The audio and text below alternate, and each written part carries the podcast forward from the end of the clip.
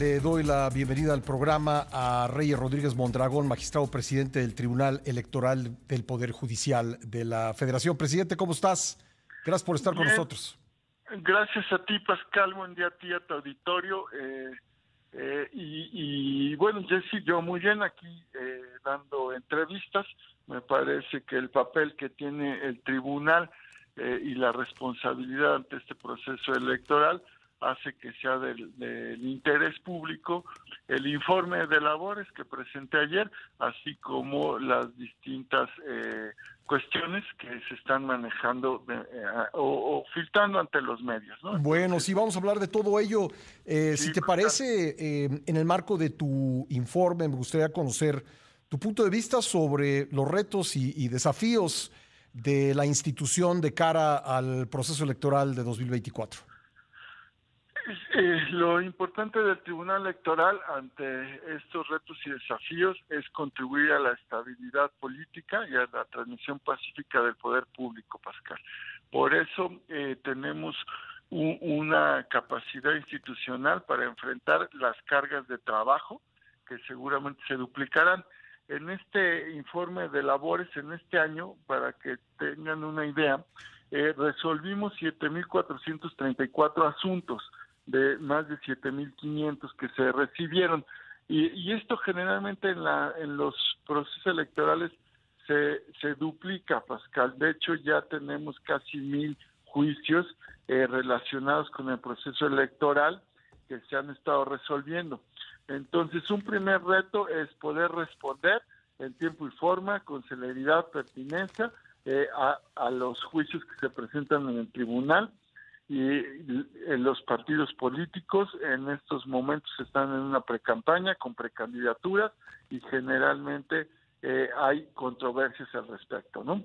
¿Tú, encuentras en los partidos, eh, primero, te haría esta pregunta en dos partes. Primero, eh, una voluntad de, de sobrejudicializar el proceso y y como se dice popularmente, tratar de ganar en la mesa lo que no se gana en, la en las urnas y luego de respetar las decisiones que toman órganos jurisdiccionales como, como el Tribunal Electoral? Eso es una realidad, Pascal. En 2012, por ejemplo, relacionados con ese proceso electoral, el tribunal, a través de la sala superior y sus salas regionales, resolvió más de 25 mil juicios. En 2018, más de 18 mil. Entonces, eh, por un lado está la estrategia de acudir ante eh, los tribunales para visibilizar las controversias eh, y posicionar, por supuesto, ante la opinión pública distintas posturas. Por el otro lado está efectivamente la expectativa de cuidar la equidad de la contienda y hacer efectivos derechos políticos, eh, prerrogativas de los partidos, cuidar que no haya calumnias, eh, porque están prohibidas entre partidos políticos y precandidaturas, candidaturas, y, eh, y el uso de los recursos públicos y recursos privados, es decir, del ingreso que reciben los partidos, las candidaturas y del gasto que tienen. Entonces hay que verlo en una doble dimensión. Por un lado, la estrategia que ha sido parte de la realidad por tener este sistema en donde se puede judicializar la política y por el otro lado efectivamente un interés de acceder a la justicia genuino, legítimo para eh, cuidar derechos y condiciones de competencia equitativa y competencia real y que, y que eh, el voto de las personas sea libre e informado. Eh, siempre aumenta los, los asuntos en, durante los procesos electorales. Entonces, eso es la normalidad. Y que acudan al tribunal, Pascal, es una señal de confianza en la, en la institución. De hecho, según pues, los datos de opinión pública que tenemos, siete de cada diez mexicanos tienen una buena impresión de nuestro trabajo. Cuatro de cada diez asuntos los promueve directamente la ciudadanía. Los otros seis digamos, asuntos de cada día lo promueven entre militantes y partidos políticos, es decir, al tribunal se le ve como la instancia que puede pacificar las controversias y en ese sentido es que contribuimos a la paz social y al desarrollo eh, íntegro de los procesos electorales. Eh, presidente, me, queda un minuto en este bloque, pero em, había hecho una segunda parte de esa, eh, de esa pregunta que creo que será muy poco tiempo para contestarla con amplitud, pero en, un sentido general, ¿tú ves a, los partidos políticos dispuestos a cumplir la ley y a respetar a las instituciones electorales? Eh, sí, en, en, lo general dispuestos a respetar a las autoridades electorales porque saben que eh, pues nuestro arbitraje es en donde se toma la última decisión sobre quién gana, eh, eh, digamos, una elección, porque cuidamos el voto de la gente. ¿Quién decide lo, qué resultados? Pues es la ciudadanía con su voto. ¿no? en ese sentido, creo que el, el costo de no respetar las decisiones del Tribunal Electoral sería muy alto. Ajá eh, porque se legitiman los propios eh, ganadores, ¿no? Y, bueno, y los, los perdedores eh, siempre buscarán pues denunciar aquellos espacios en donde vieron que no se cumplió la ley, ¿no? Pero para eso están pues las leyes y las instituciones. Bueno. Le agradezco mucho al magistrado presidente del Tribunal Electoral, Rey Rodríguez Mondragón, que me haya esperado para continuar esta entrevista. Él eh, presentó ayer eh, su informe de labores ante el Pleno de la Suprema Corte y del Consejo de la Judicatura Federal y pues llamó la atención, eh, presidente, y me gustaría conocer tu punto de vista, la ausencia de tres de tus compañeros y también pues otras dos bancas vacías que corresponden a magistrados que no han sido designados por el Senado de la República. Cuéntame si, si te parece que esta es una buena imagen eh, para presentar tu, tu, informe cuando, está, cuando ya ha arrancado el proceso electoral 2023-2024. Objetivamente no es una buena imagen, Pascal. Fue una sesión solemne convocada en, el, en, la Suprema Corte de Justicia de la Nación, en la que acudieron los plenos de la Suprema Corte, del Consejo de la Judicatura Federal eh, y fue convocado el pleno en la sala superior. Confirmaron las magistradas y los magistrados, eh, como bien señala, somos cinco quienes integramos hoy actualmente la sala superior. Asistieron eh, las magistraturas de las salas regionales, de la sala especializada y los titulares de las direcciones generales del Tribunal Electoral. Es decir, fue un evento, acto institucional del Poder Judicial de la Federación eh, y, eh, y bueno, es responsabilidad de cada quien acudir. Ahora, eh, tres, estos tres compañeros tuyos de la sala superior, pues se, se, fotografiaron desayunando a la hora que, que tú estabas dando tu, tu, informe. Es, ¿cómo, cómo, ¿A qué le, qué le llamarías a, a, a ese hecho, a ese acto? Eh, bueno, lo que tendría que decir primero es, eh, Pascal, que eh, eso habría que preguntarles a ellos, a ella, ¿verdad? y, las razones de por qué no asistieron. yo, yo no daré ninguna opinión personal, no me lo tomo personal.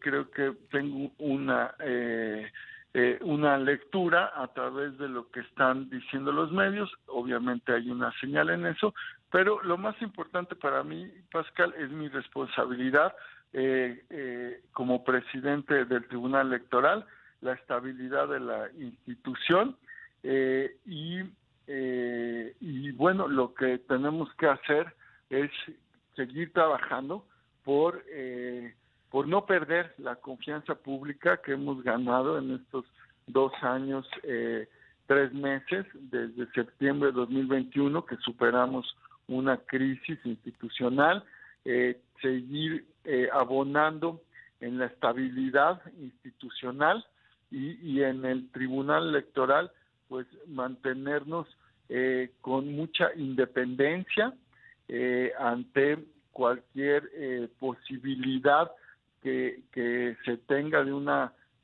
pues captura institucional, de presiones externas y, y, ser imparciales, por supuesto, ante todas las fuerzas políticas, ¿no? Eh, ejercer un arbitraje y una impartición de justicia totalmente neutral, profesional, contribuir a la integridad de las elecciones y además eh, seguir siendo un tribunal eficaz y eficiente eh, con nuestra política de calidad del gasto que nos ha permitido un ejercicio del presupuesto público disciplinado. Este año, Pascal, hemos reintegrado a la tesorería ya 11 millones de pesos, cumpliendo nuestra meta de ahorro.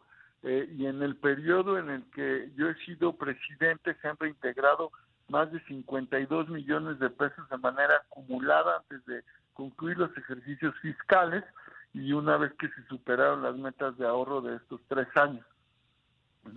Ahora enfrentamos un presupuesto aprobado para 2024 eh, de 3.623 millones aproximadamente, 267 millones menos de lo que se solicitó, pero eh, en la Comisión de Administración, que es el órgano que, que vigila el presupuesto, que da seguimiento a nuestras políticas de racionalidad del gasto, a nuestra administración, estamos haciendo eh, un análisis para que ese ajuste que hizo la Cámara de Diputados y Diputados eh, no, no afecte de ninguna manera nuestras capacidades institucionales para la elección.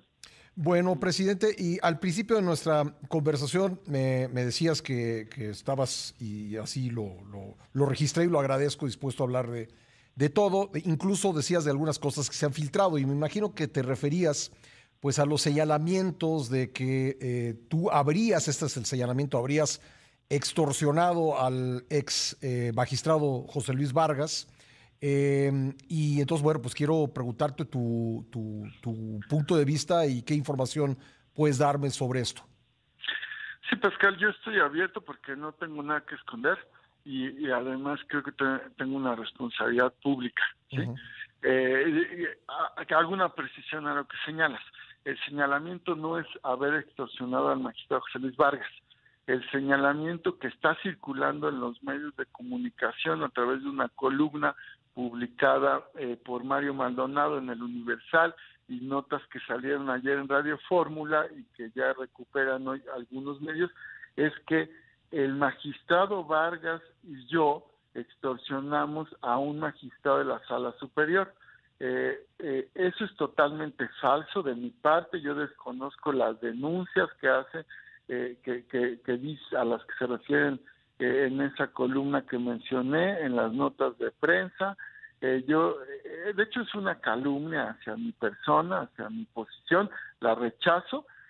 no he participado en ninguno de esos hechos o presuntos hechos a los que se refieren y, no, no, imagínate Pascal que en mi posición yo esté buscando que y, en la situación en que está el Tribunal Electoral con cinco integrantes, está, esté yo buscando que un magistrado renuncie a la, a, su a, la sala superior. E, es ilógico, es absurdo, porque eh, lo que necesitamos en, en, el Tribunal Electoral es estabilidad y necesitamos una integración completa, ¿no? Eh, ahora, eh, yo yo no no no no conozco, te digo, esa presunta denuncia, eh, ni sabía que, que, había una que ¿no? en, torno a mi persona. Eh, y, bueno, lo, lo aclararé. Si, existe, es un proceso que, que habrá que, que, pues que revisar. Pero bueno, es completamente falso y de verdad me parece eh, de estas fake news ¿no?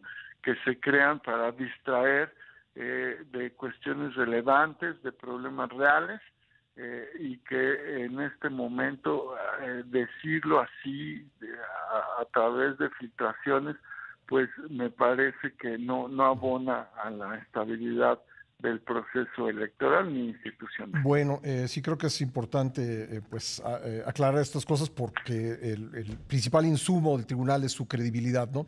Y oye, por último, me queda un minuto nada más preguntarte si puedes por esta vía pues hacer la insistencia en el nombramiento que faltan de dos integrantes de la sala superior. Sí, es un respetuoso llamado a la, a la soberanía de del Senado de la República eh, para que se canalice pues estas decisiones.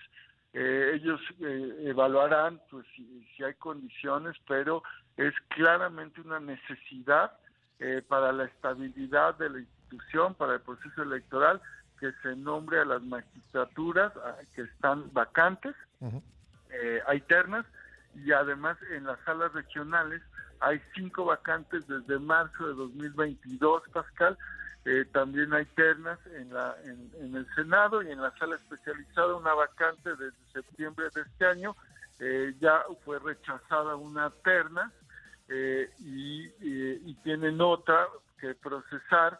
Y, y, bueno, lo, el diseño constitucional requiere la designación para tener una institución, eh, eh, digamos, afianzada, ¿no? Pues, eh, presidente, te agradezco mucho estos minutos para el programa. Gracias a ti, Pascal. Gracias, gracias, Rey Rodríguez Mondragón, aquí estamos presidente del Tribunal Electoral.